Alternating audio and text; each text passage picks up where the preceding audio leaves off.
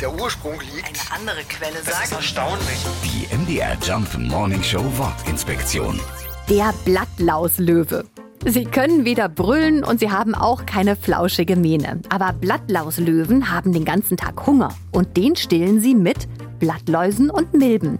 Denn der sogenannte Löwe ist in Wahrheit eine Fliegenlarve, die für viele Gärtner sehr willkommen ist. Die Larven werden sogar gezielt zur Schädlingsbekämpfung eingesetzt. Ihr Appetit ist nämlich sagenhaft. Eine Larve schafft am Tag bis zu 500 Blattläuse. Und wenn sie dann nach ungefähr zwei Wochen genug gefuttert hat, wird sie zu einer Fliege, die dann übrigens strikte Vegetarierin ist.